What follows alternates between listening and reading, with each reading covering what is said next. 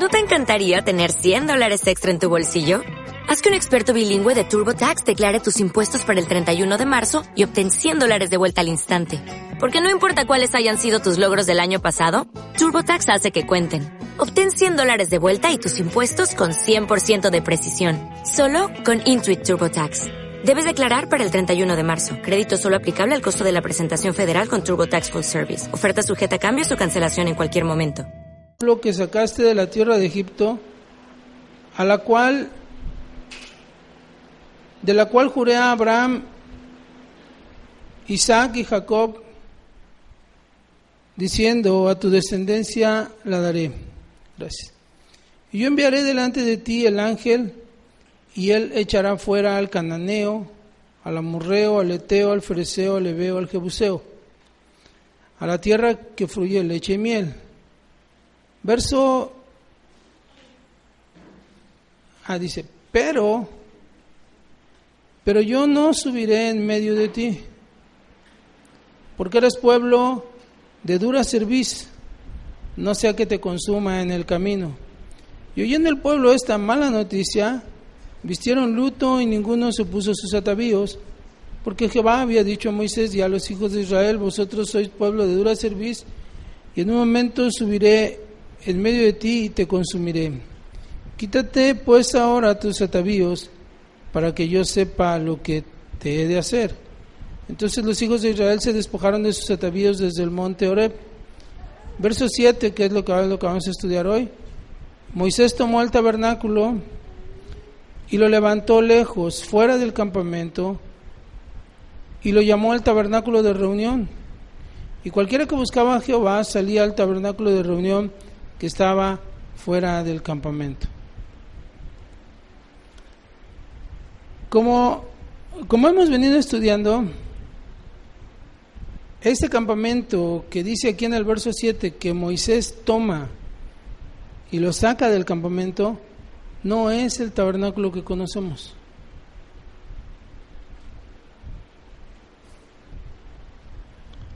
No lo es. Esta es otra cosa. Moisés acababa de bajar de la montaña. Moisés había recibido instrucciones acerca de hacer un tabernáculo, pero todavía no estaba hecho.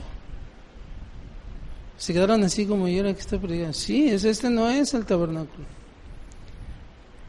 Pero qué interesante, qué interesante el, el mensaje o la enseñanza que tienes. La enseñanza que nos da este verso es que el pueblo de Israel siempre tuvo un tabernáculo desde que salió de Egipto. No siempre fue el que Dios quería, pero ellos tenían un tabernáculo. Ahora aquí, ¿por qué había un tabernáculo?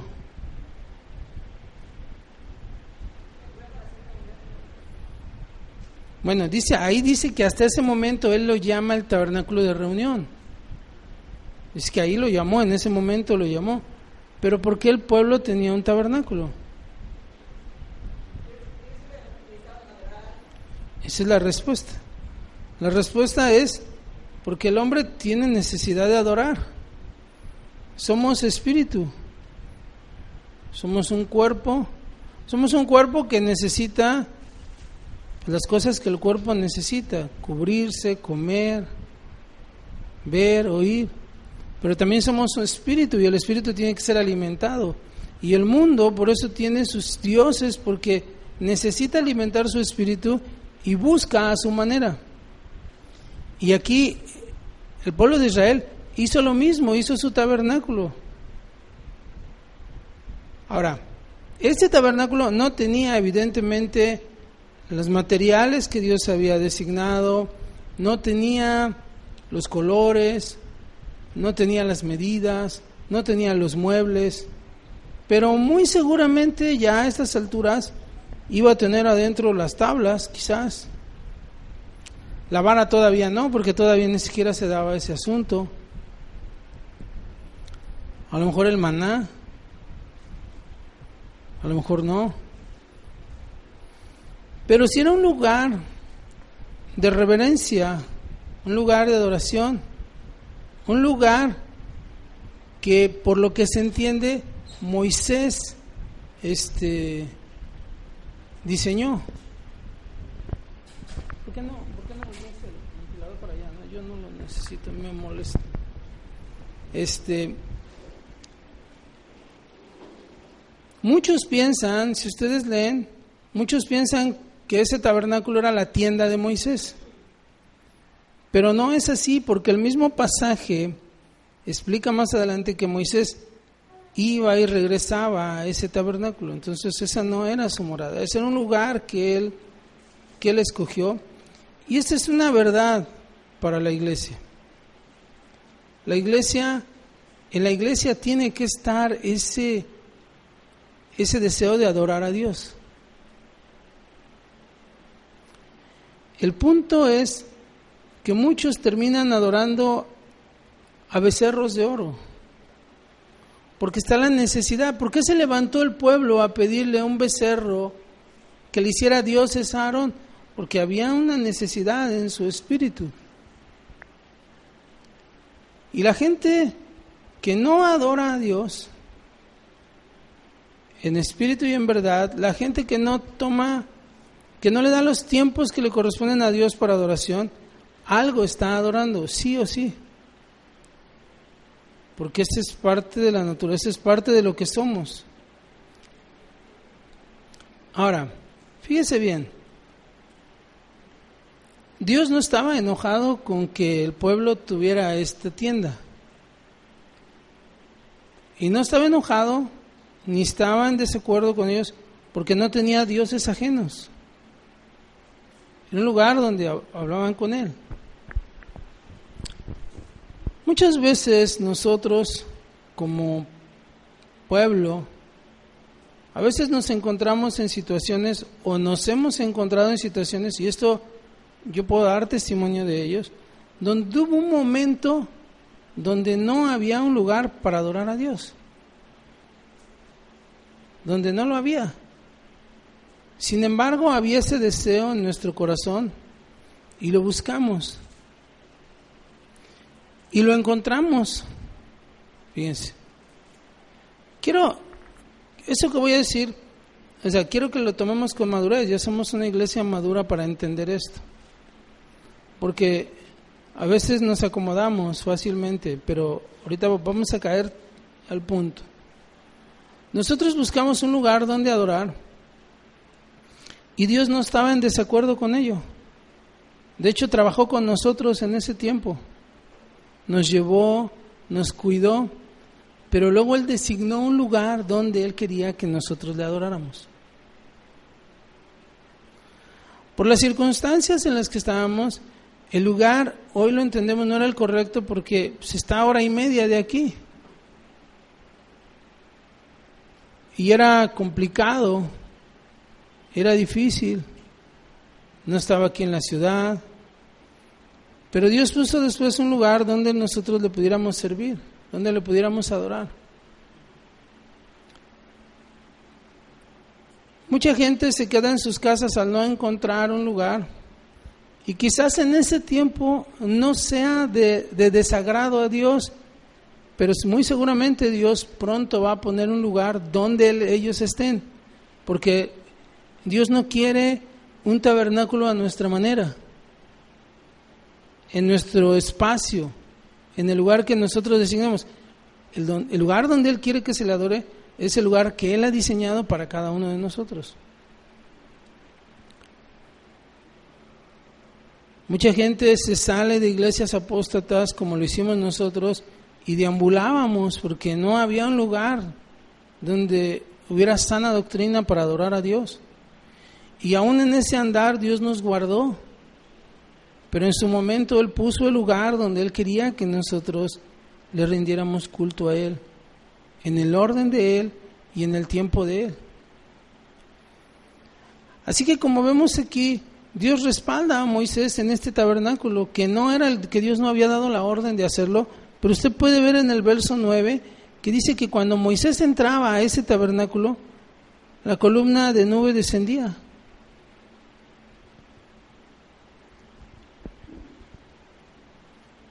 Ahora, ¿por qué Dios aceptó ese tabernáculo? No, a ver, estoy planteando mal la pregunta. ¿Por qué si Dios aceptó ese tabernáculo y no le fue en desagrado, ¿por qué mandó a hacer otro?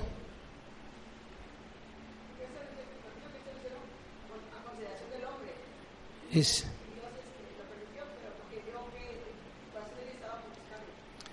exactamente, porque, porque toda la Biblia, el plan de salvación, la Biblia es un plan de salvación, toda ella, ¿a quién apunta? A Cristo. Entonces, usted ve que aquí no dice ni de qué color era ni cómo era el tabernáculo de Moisés. Pero sin embargo estudiamos el tabernáculo de Dios y todo él apuntaba a Cristo. O sea, Dios quería que ellos tuvieran bien claro que el Señor quería salvarlos por medio de Cristo. Entonces puede ser que usted a su manera tenga un tabernáculo o esté en desacuerdo con el de Dios. Por ciertas razones. Porque la gente se incomoda a veces en las iglesias. La gente se incomoda porque, y, es, no es cierto, no es mentira lo, que les voy a decir. Miren, hay gente que dice, no, es que en la iglesia no se debe de comer como lo hicimos el domingo. Así de verdad. Y por eso hay gente que no se congrega. Por eso, porque les dijeron, no, es que ahí no se puede comer. Pero lo que no entienden es que Dios tiene un plan de salvación para ellos y para sus familias, en el lugar que Él ha diseñado para, e, para ellos. A veces nosotros estamos a disgusto por ciertas cosas, pero lo que Dios quiere aquí en el contexto, y lo vimos la semana pasada, es que ¿quién iba a guiar al pueblo a la tierra prometida? No, acuérdense. ¿Iba a mandar a quién? A su ángel. Lo vimos la semana pasada. Entonces, lo que Dios quería es que ellos pusieran su mirada en quién? En el ángel de Jehová, que es Cristo. De la misma manera, cuando, nosotros, cuando Dios pone un lugar donde le adoremos, Él quiere que pongamos nuestra mirada en quién? En Cristo. Y es lo que dice la Escritura, porque Él es el autor y consumador de la fe. ¿Por qué? Porque poner la mirada en nosotros,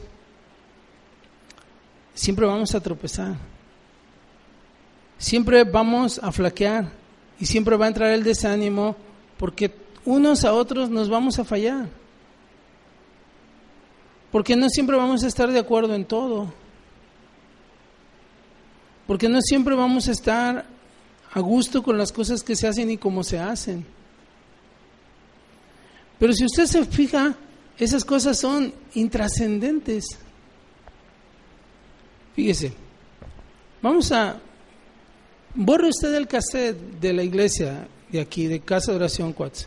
Piense en cualquier otra iglesia. ¿Por qué se enoja la gente? La gente no se enoja, y estamos hablando de una iglesia de sana doctrina, de una iglesia donde lo que se predica es centrado, todo es la centralidad es Cristo, eh, donde la alabanza, toda la alabanza, eh, la honra y la gloria es para Dios, para Cristo, porque debemos ser una iglesia cristocéntrica donde toda esa área está en el orden bíblico. Entonces decimos, bien, pero ¿por qué las gentes están a disgusto? Porque se escogió mal esto, porque los horarios para la limpieza no están bien, porque las cortinas no son del color que les gusta a la gente, porque la comida en las reuniones este, no les gusta, porque las hermanas que abren la puerta no les caen bien. siempre, siempre el asunto por el cual la gente se incomoda son cosas intrascendentes todas ellas. La gente no pone su mirada en, y la gente dice, es que sí, la palabra está bien, es que todo, pero esto no, pero eso es intrascendente, eso no salva. La hermana que está en la puerta no salva. Las cortinas no salvan. La comida que se da no salva. Solo Cristo salva. Pero nos damos cuenta el grado de inmadurez a veces que hay en las congregaciones, de no entender cómo es que Dios está proveyendo un lugar, un tabernáculo centrado a Cristo para la salvación de nuestras vidas, de nuestras almas, pero también la de nuestras familias, porque la salvación aquí era hacia todos, hacia, hacia todas las familias, las doce tribus, los niños, los grandes. Y esa es una de las cosas en las que nosotros deberíamos de meditar. Piense usted, ¿usted cree que no hubo gente ahí que dijo, ¿y para qué vamos a hacer un tabernáculo si ya tenemos uno? ¿Usted cree que no hubo gente que dijo eso? ¡Hala! Y ese tabernáculo que están pidiendo es bien engorroso, si este es fácil de cargar. Ah, se pasa Moisés. O sea, lo único que quiere es hacernos la vida pesada. ¿Sabe usted cuántas veces dice eso la congregación en referencia a los pastores? Hablando en las áreas que manejamos, en las áreas de, de, la iglesia, las áreas de los grupos, de jóvenes, de mujeres. Ah, es, es que, ¿para qué se hace eso? Si estamos re bien así, o sea, mi tabernáculo no tiene nada, es, es este, ¿cómo se llama? Es este, ay, se me olvidó la palabra, este, este, tipo de decoración que es blanco y negro, ¿cómo se llama? Es minimalista mi, mi, este, mi tabernáculo. O sea, ¿para qué ponerle tanto? ¿Para qué ponerle colores? ¿Para qué ponerle eh, el altar, el lavacro? Y luego, ay, no, no, no, así es fácil nada más. Por eso yo mejor me quedo en mi casa y ahí oro. Así dice la gente. La gente así dice. No, no, no, yo pongo una prédica y, y hasta eso, tienen su repertorio y escogen la que les llegue al corazón. No la que derriba los argumentos, no, esa no, porque esa, para eso voy a la iglesia. Son relatos, son recatarros ahí, tan duro y duro y duro. Pero vemos aquí, muy seguramente a Moisés le dijeron, oye, ¿y luego por qué te lo llevas allá afuera? Bueno, Moisés saca el campamento. Bueno, la pregunta es, ¿por qué sacó el campamento? Primero, el, tabernáculo, perdón, del campamento. ¿Por qué lo sacó? ¿Quién me dice una palabra? En una palabra que me resuma, ¿por qué lo sacó? ¿Eh? No. No. Acabamos de leer el pasaje. Te estás acercando, pero una palabra que resuma todo. Sí, pero bueno, Moisés saca el tabernáculo del campamento por misericordia. Porque en ese tabernáculo descendía la presencia de Dios. Y si descendía la presencia de Dios en medio del tabernáculo, ¿saben qué iba a suceder con el pueblo? Iba a haber pueblo rostizado, se iban a morir todos, porque delante de la presencia de Dios no puede haber pecado y el pueblo estaba en pecado por haber caído en idolatría. Ahora, esto nos lleva a, a puntos muy importantes. A veces hacemos cosas que sabemos que están mal, nos retractamos de ellas, pero no nos arrepentimos de ellas. A veces nos retractamos de lo que hacemos porque sabemos que estamos entre la espada y la pared y, reconocemos que hicimos mal, pero no nos arrepentimos de ello. Y eso es lo que dice el verso 3, dice, pero yo no subiré en medio de ti porque eres pueblo de dura cerviz, no sea que te consuma en el camino. Entonces Moisés está enviando un mensaje al pueblo de Dios y le está diciendo, mira, la presencia de Dios no puede estar en medio de un pueblo rebelde. Ah, porque recuerde usted que el plan de Dios era, y lo vimos ahora que estudiamos el tabernáculo, era, y sigue siendo, el, plan de Dios no cambia, sigue siendo igual. El plan de Dios es que el tabernáculo esté situado en dónde? No, en medio de su pueblo, en medio. El centro tiene que ser Cristo. Y el tabernáculo tiene que estar en medio del pueblo. Y las tribus alrededor hablando de unidad, de presencia y de unidad. Pero Dios no puede estar en medio de un pueblo rebelde, es lo que está diciendo aquí. Dios no puede estar en medio de un pueblo idólatra. Dios no puede estar en medio de un pueblo donde hay becerros de oro. Dios no puede estar en medio de un pueblo que no se ha arrepentido. Porque si el pueblo se hubiera arrepentido, Dios no hubiera permitido que Moisés sacara el tabernáculo de en medio de ellos. Porque Él dice que al corazón contrito y humillado, Él no lo desprecia, pero está diciendo, son de dura cerviz y no sea que los consuma. Y está, está diciendo, o sea, ustedes entendieron que hicieron mal, pero no se han arrepentido. Y parece incongruente, pero esto se da mucho con los hijos. O sea, nosotros como padres a veces, ellos saben y les explicamos y saben que hicieron mal, pero no se arrepienten de lo que hicieron. ¿O no les pasa así, papás? No, qué bueno que usted no tiene hijos, yo sí. Que no, y, y bueno, bueno, está bien, pero, pero, ajá. Y ya uno sabe que pues, es pueblo de dura servicio. O sea, saben que hicieron mal, pero no, pero no se arrepienten de esa parte. Y al final terminan echando la culpa a uno, como el pueblo, no, pues ¿para qué te llevas a Moisés? Yo creo que le decían, ¿no? Pero la culpa la tuvo Moisés. La presencia de Dios tampoco puede estar en medio de un pueblo que desprecia sus leyes, porque ya Dios le había dado las leyes, al decálogo al, al pueblo, y ellos dijeron, sí, eso haremos. La presencia de Dios tampoco, tampoco puede estar en medio de un pueblo que rechaza el liderazgo de Dios y busca su liderazgo.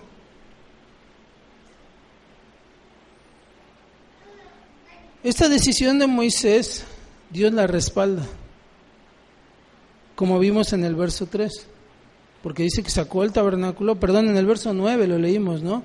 Que Moisés iba y descendía la nube. Ahora, lo que está haciendo Moisés es fuerte, es una decisión fuerte. Y cuando Dios trata con nosotros, es fuerte y es doloroso. Incluso en el verso 2, creo. Creo que, a ver, chícame el verso 2. No, el 3, el 3 es. Ah, es el 4, el 4, el 4. Dice, que oyendo el pueblo esta mala noticia, vistieron de luto. Pónmelo en comparar, por favor. Hay algunas versiones que dicen que estaban en tragedia, creo. A ver si lo puedes ir bajando. Ah, mire lo que dice esa Biblia. Dice, cuando los, los israelitas oyeron estas palabras tan demoledoras, comenzaron a llorar y nadie volvió a ponerse sus joyas. Pero yo busqué, leí todas las versiones, ese verso lo, lo chequé en todo, usted lo puede comparar si lo tiene, y ninguna dice que se arrepintieron. En ninguna traducción y en la, en la, en la palabra original tampoco habla de arrepentimiento. O sea, se enlutaron. Y estar enlutado tampoco es una señal así de, de un cambio. Entonces, Moisés, la decisión que Dios toma en ese momento ah, con referente al pueblo es una decisión fuerte porque la presencia de Dios es quitada de en medio del pueblo. Y esto es una verdad. Cuando nosotros pecamos, la presencia de Dios es quitada de nosotros. Y usted puede ver una persona que peca, mire, le cuesta trabajo hasta palmear. Hasta eso es pesado, hasta ese punto. Y no porque Dios no merezca la honra de nosotros, sino porque hay algo que se rompe. Hay algo que se fragmenta y se llama comunión. Entonces es, es, es una decisión muy fuerte quitar el tabernáculo de en medio del pueblo, llevarlo fuera de ellos. Pero también es una decisión de es un tiempo de oportunidades. Porque es un tiempo de ver si verdaderamente vamos a ir a buscarle, porque dice la Biblia que el que busca haya. Y si es cierto, está la parte difícil ahí, pero también está la parte de la oportunidad, porque fíjese, lo, interesante es que Dios no le dijo a Moisés, ¿sabes qué? Desbarata ese tabernáculo. O sea, no le dijo eso. Permitió que lo sacara y el pueblo sabía dónde estaba el tabernáculo. Ahora, cuando esa relación con Dios se rompe, nosotros sabemos a dónde está Dios. El tabernáculo estaba fuera del, del campamento esperando que el pueblo lo buscara, dice el verso, el verso, creo que es el, el 1003, ¿no? Espérame.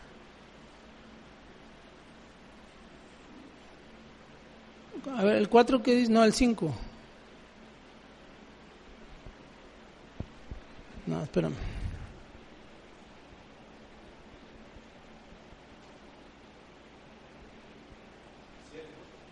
¿Siete? Sí, es cierto.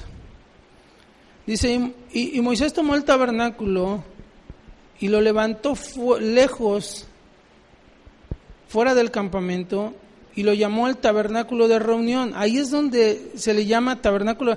Le dan ese nombre a ese tabernáculo y ese mismo nombre se le queda al nuevo, al que Dios designa. Dice, y cualquiera que buscaba a Jehová salía al tabernáculo de reunión que estaba fuera del campamento. Ahora, ¿qué implica o qué implicaba para la persona que quería buscar a Jehová ¿Qué implicaba ir al tabernáculo? Bueno, una es que tenía que reconocer que había fallado. Porque muchas veces no nos acercamos a eso porque decimos, es que yo no tuve la culpa. O sea, yo no fui. La culpa la tuvo Moisés por tardarse. Y ahí póngale el nombre que usted quiera, siempre decimos la culpa es del pastor, la culpa es del hermano, la culpa no es mía. A mí me provocaron. Y ellos podrían haber dicho, a mí me provocaron porque es como que nos dejan sin líder tantos días. Pero aquí está la invitación. Cualquiera que quería o cualquiera que quisiera buscar a Dios podía salir fuera del campamento. Eso también implica trabajo, esfuerzo, implica salir de su comodidad o salir de su zona de confort, porque había que salir, había que salir, había que reconocer delante de Dios que habíamos fallado. Fíjese lo que dice Jeremías 29, en el verso 11.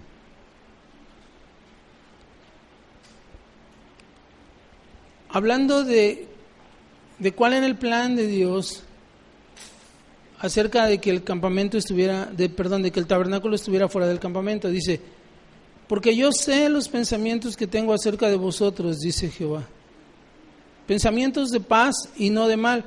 En ese momento los pensamientos de Dios hacia su pueblo eran pensamientos de paz y no de mal. Si fueran de mal, yo le hubiera dicho a Moisés, no quites el tabernáculo de ahí en medio y cuando mi presencia baje los voy a consumir a todos. Sin embargo, él no hizo eso. Él permitió que el campamento, que el tabernáculo fuera sacado por misericordia y por amor. Y dice, pensamientos de paz y no de mal, para daros el fin que esperáis. Entonces me, me invocaréis y vendréis y oraréis a mí y yo os oiré. Y aquí vemos exactamente eso todo aquel que quería buscar a Jehová, pues iba, hacía el esfuerzo, lo buscaba, le hallaban, le invocaban Dice en el verso 13, me buscaréis y me hallaréis, porque me buscaréis de todo vuestro corazón y seré hallado por vosotros. Muchas veces no valoramos la búsqueda de Dios hacia nosotros. O sea, cuando Dios viene hacia nosotros y nos habla en su misericordia, nos atrae a Él, nos rescata, incluso nos da de su gracia, incluso da dones, algunos hasta ministerios, no lo valoran. No lo valoran. Pero no es hasta que viene una ruptura que ven la pérdida y entonces es ahí cuando se ve el que va a buscar a Dios de corazón, lo haya, porque entiende lo que perdió. Y tenemos el ejemplo de Pedro y Judas. A los dos el Señor se les acercó, a los dos Él los llamó, a los dos Él los constituyó apóstoles, a los dos les dio autoridad, con los dos comía, con los dos andaba, y cuando los dos fallaron, solo uno reconoció lo que había perdido. El otro no le interesó, no lo buscó. Y eso pasa, sigue pasando. Hay gente que cae y nunca más se puede volver a levantar porque no toma o no le da el valor a lo que Dios hizo por nosotros. Sin embargo, aquí dice, me buscaréis y me hallaréis porque me buscaréis de todo vuestro corazón y seré hallado por vosotros, dice Jehová, y haré volver vuestra cautividad. Y os reuniré de todas las naciones y de todos los lugares donde os arrojé, dice Jehová, y os haré volver al lugar de, de donde os hice llevar. ¿Recuerda usted lo que pasó después de del periodo de los jueces?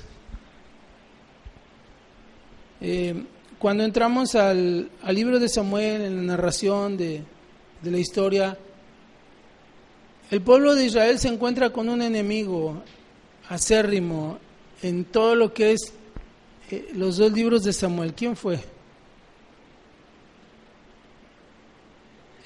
los filisteos. Los filisteos fueron el, el enemigo acérrimo. Y el pueblo de Dios, si usted se acuerda, comenzó a caer en idolatría, como, venías, como se venía dando en los jueces, y en una de esas ellos toman la osadía de enfrentarse a los filisteos y llevar el arca del pacto.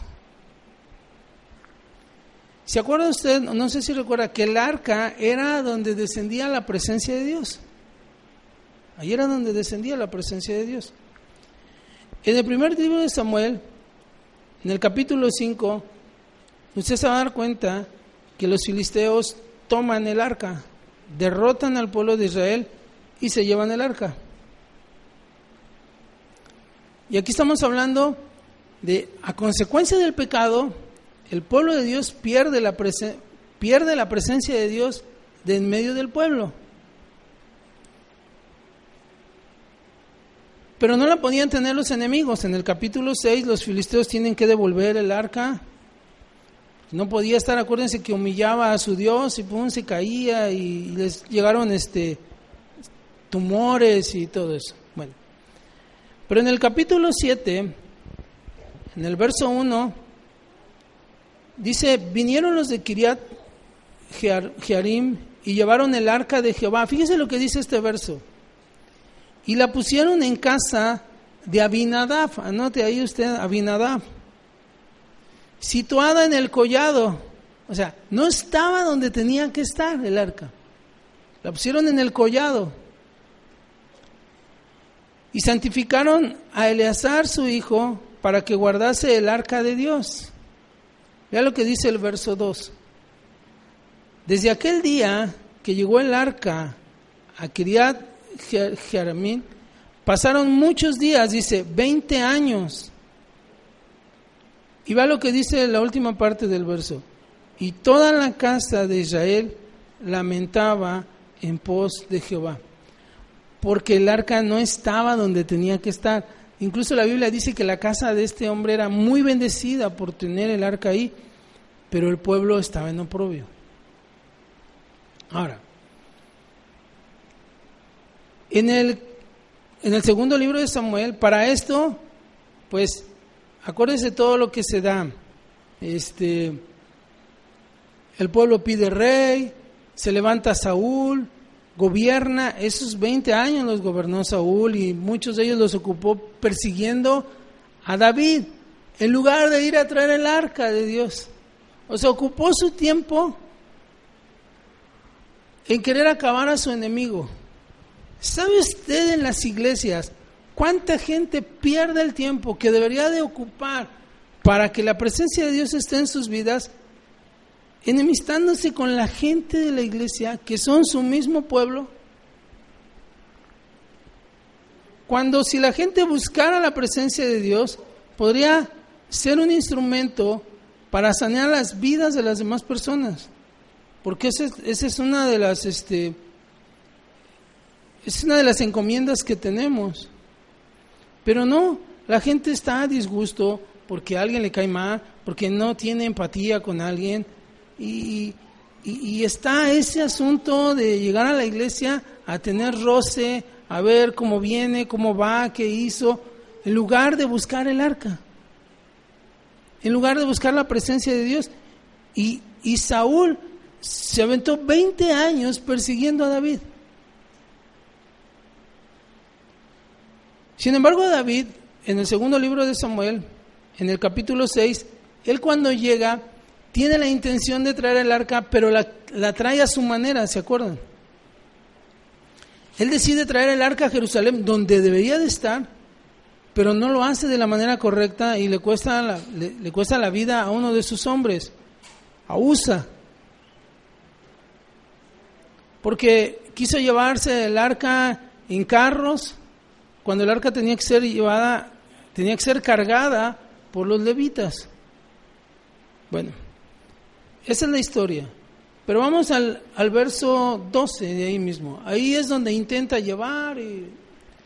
Pero fíjese lo que dice después del verso 12. Acuérdese, esto que narra David se da después de 20 años que el pueblo lamentó la ausencia de la presencia de Dios en medio de su pueblo. Fue dado aviso a David diciendo, Jehová ha bendecido la casa de Obed Edom y todo lo que tiene a causa del arca de Dios.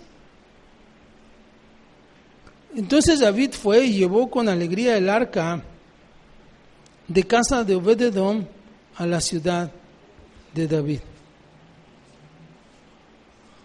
O sea, David está diciendo, qué bueno que la casa de Obededom ha sido bendecida, pero debería de ser bendecido todo el pueblo. todo el pueblo tiene que ser bendecido. Y no está siendo bendecido porque el arca no está en el lugar donde debe estar. Y es donde en medio del pueblo. Ahora, vamos a un paralelo de este pasaje que es, está en el primer libro de Crónicas, capítulo 16, verso 1.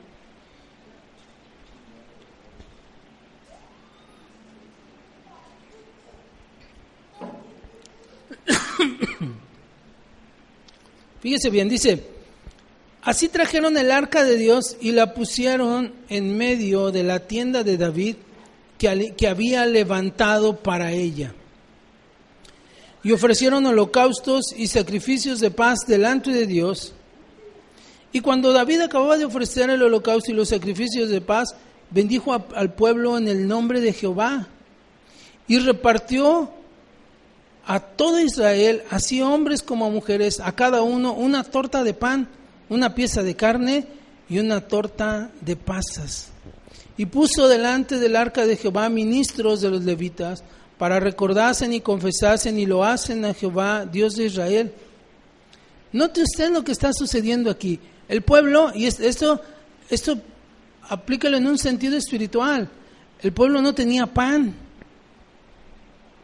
Y ahora todo el pueblo dice y, especifica, hombres como mujeres, una torta de pan, una pieza de carne y una torta de pasas. Y esto es bendición de Dios hacia el pueblo, cosa que no había y solamente estaba esta bendición en la casa de Abinadab. Veinte años estuvo el arca fuera del campamento, fuera del centro del pueblo a causa del pecado. Por eso fueron derrotados por los filisteos. Tampoco, tampoco había alabanza a Dios. Y al estar el arca en el lugar de Dios, entonces ahí pone ministros, levitas, para que lo hacen y confesasen a Jehová, Dios de Israel. A Asaf el primero, el segundo después de él, Zacarías, Geliel, Semiramón, Jehiel, Matatías, Eliab, Benaía, Obededom y Jehiel, con sus instrumentos de salterios de arpas, pero Asaf sonaba los címbalos. Y dice al final del último verso, dice que esta alabanza era continua, con trompetas delante del arca del pacto de Dios. Todo eso se había detenido. No había alabanza a Dios, no había adoración a Dios. Y entonces, cuando Moisés saca el tabernáculo de en medio del pueblo y lo lleva fuera del pueblo, cesa la alabanza a Dios, cesa la adoración y solamente la alabanza la podía dar los que buscaban a Dios. Pero la bendición solamente es para ellos. Cuando nosotros nos salimos del cuerpo, nos salimos de la iglesia de Cristo, la bendición de Dios cesa y cesa por el por su justicia. Porque si nosotros nos salimos, Dios no se sale con nosotros porque la escritura dice que él habita en medio de su pueblo. Y la escritura dice que el que habita al abrigo del Altísimo. No dice que el abrigo nos perseguirá. Aquí la bendición, la alabanza, la adoración al pueblo de Dios cesó a causa del pecado y solamente estaba en casa de Obededón, de Obinadab. Y sigue diciendo el salmista, entonces en aquel día David comenzó a aclamar a Jehová por medio de Asaf y de sus hermanos y decía, Alabad a Jehová, invocad su nombre, dad a conocer en los pueblos sus obras, cantad a Ed salmos y hablad de todas sus maravillas. Gloriaos en su santo nombre, alégrense el corazón de los que buscan a Jehová. Y aquí empieza en el verso 10, dice, que el corazón de los que buscan a Jehová se alegra. Y luego el verso 11 dice, buscad a Jehová y su poder, buscad su rostro continuamente. Haced memoria de sus maravillas que ha hecho, de sus prodigios y de los juicios de su boca. Fíjense lo que comienza a decir David en el verso 7, en el verso 6. Alabad a Jehová y invocar su nombre, y era algo que no se estaba haciendo. ¿Por qué? Porque no estaba el arca en el lugar donde tenía que estar. A causa del pecado. Entonces, le voy a hacer una pregunta. Moisés, vamos a, pensar en ese momento en el, en el campamento de Israel. Está el campamento, Moisés toma el tabernáculo y lo saca, y entonces alguna de las familias, de la que usted quiera, póngale el, el apellido que quiera, si quiere el suyo también, piense usted y diga, no, ese Moisés se pasa, yo aquí en mi casa voy a alabar a Dios. ¿Dios se iba a derramar ahí? No. No. Ahora, voy a poner, voy a acomodarlo bien, porque alguien va a decir, o sea que en mi casa no de nada sirve que alabemos a Dios en nuestra casa. De nada sirve que oremos a Dios en nuestra casa? No, sí. Pero para que funcione, ¿qué tiene que suceder? No. ¿Mande? ser parte del tabernáculo. O sea, mire, pensemos otra vez en el tabernáculo. Está un, vamos a poner dos familias. Una que se enoja y dice, ala, ese Moisés se pasa, ¿por qué se llevó el tabernáculo? Yo ni crea que yo voy a salir, y a poco cree que yo voy a ir hasta allá, donde lo, además lo puse en el lugar que a mí no me gusta, lo acomodó como yo no quiero, yo aquí voy a lavar en mi casa. Pero está otra familia, póngale igual el apellido, el nombre que usted quiera, que va y busca, reconoce que fallaron delante de Dios y sale al, sale al, al tabernáculo, camina, alaba a Dios, ofrece sus sacrificios y cuando llega a su casa se sigue gozando, sigue alabando a Dios, sigue haciendo todo lo demás. ¿En cuál de las dos casas se derrama Dios? En la segunda, en la que está en el orden de Dios. Entonces, sí se tiene que hacer lo uno sin dejar de hacer lo otro. Ese es el orden de Dios. ¿Por qué? Porque Jehová habita en medio de la alabanza de su pueblo porque somos un cuerpo en Cristo. Y entonces vea todo lo que sucedió aquí en este, en, este, en este tiempo que el, que el arca no estuvo en medio del pueblo. El pueblo no contaba las maravillas de Dios, no hacía memorias de sus hechos, de sus prodigios. Y dice el verso 14 de ahí mismo,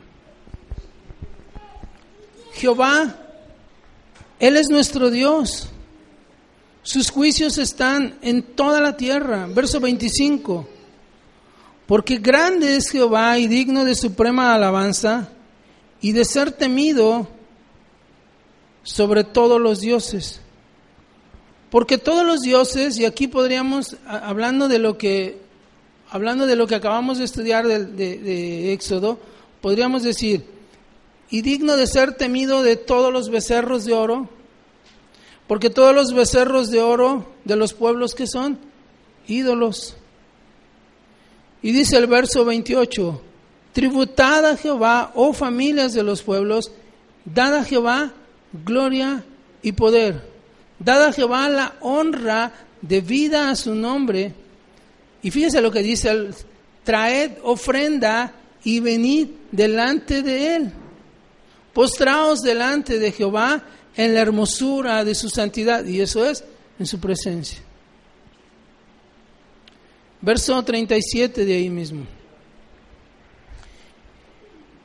Y dejó allí delante del arca del pacto de Jehová a Asaf y a sus hermanos para que ministrasen de continuo delante del arca. Cada cosa, ¿qué dice? En su día. Y aquí decimos, cada cosa en su día. Tenemos estudio nosotros un día, tenemos un tiempo de oración un día, tenemos un día de reunión, toda la iglesia, cada cosa en su día. Dios no está pidiéndonos toda la vida ahí, pero sí cada cosa en su día. Y decíamos, Tributada a Jehová, oh familias de los pueblos, en el verso 28 le leíamos, dada a Jehová gloria y poder, y dada a Jehová la honra debida a su nombre, cada cosa en su día.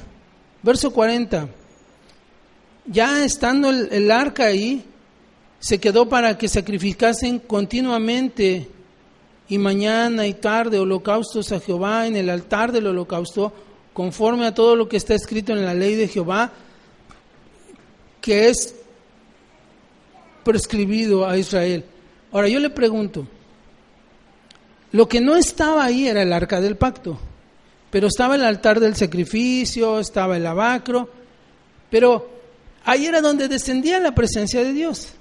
Entonces, los, imagínense, la gente llegaba, llevaba sus, sus ofrendas, sus holocaustos, sus sacrificios, pero no bajaba la presencia de Dios, porque el arca no estaba ahí.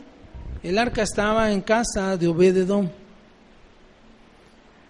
Por eso hablamos del orden de Dios, de que todo tiene que estar en su lugar y nosotros somos parte de un cuerpo, somos parte de un tabernáculo el cual Dios ha levantado para que se sacrifique continuamente, dice en el verso 41, para glorificar a Jehová, porque es eterna su misericordia.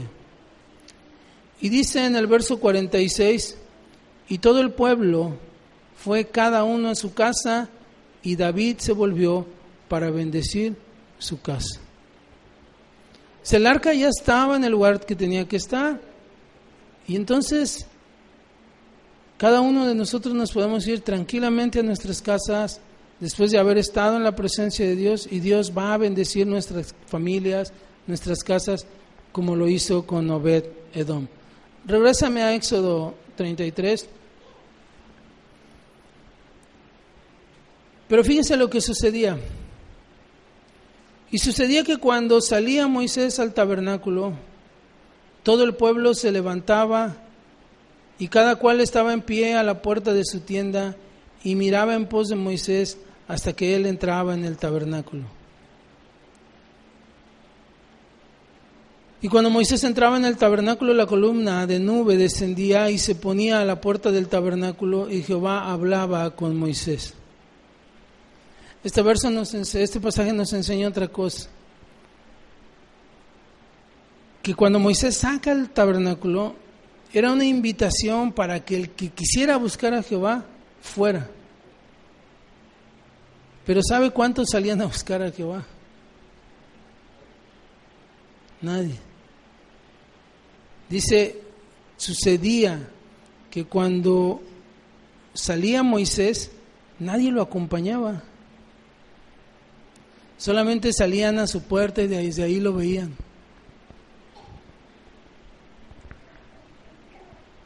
Nadie lo acompañaba. Y leímos en el verso 7 que la invitación estaba abierta para quién? Para, que, para el que quisiera buscar a Jehová. Por eso sacó el, tabernáculo del campamento, porque el pueblo era de dura servicio. Nadie acompañaba a Moisés, todos se quedaban desde su casa así mirando y diciendo, pues ¿para qué se lo lleva hasta allá si lo teníamos aquí? Así hay gente. Así hay gente que nunca está de acuerdo con las cosas que se hacen. Pero a veces no entienden que Dios está probando o Dios está buscando que lo busquen. Y dice Fíjese qué interesante. En el verso 9, cuando Moisés entraba en el tabernáculo, la columna de nube descendía y se ponía en la puerta, o sea, ya no entraba nadie, ni tampoco veían lo que pasaba allá adentro.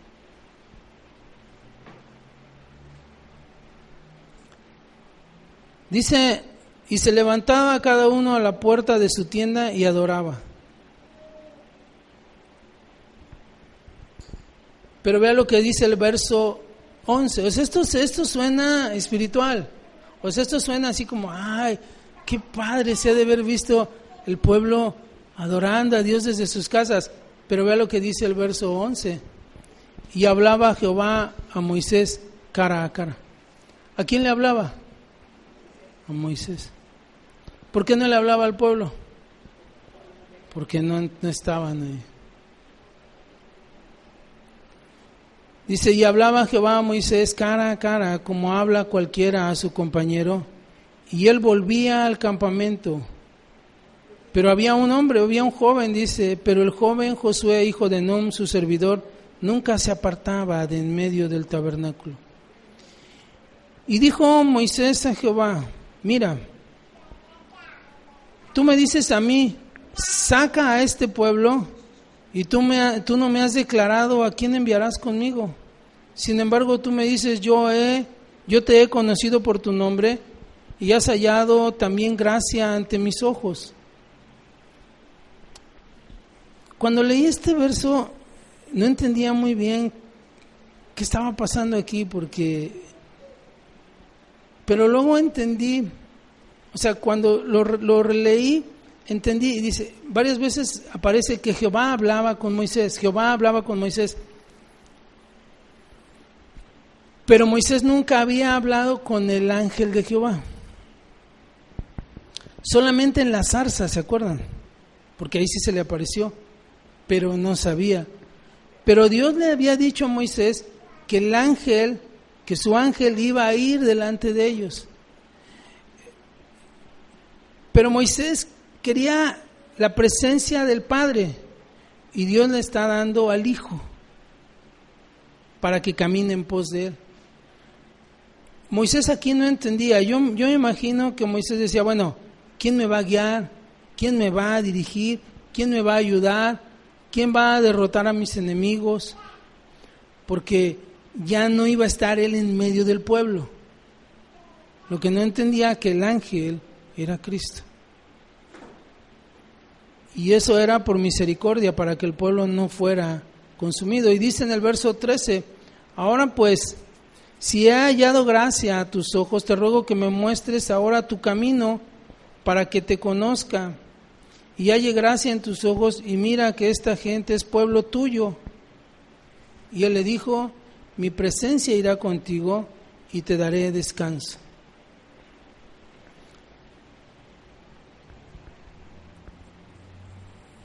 Dios ya había garantizado eso con Moisés. Y al garantizárselo a Moisés, estaba garantizado hacia su pueblo, ¿sí o no? Ahora aquí, el domingo tuvimos una reunión de padres y aplica exactamente igual. Si la presencia de Dios va con nosotros, esto impacta también a nuestras familias.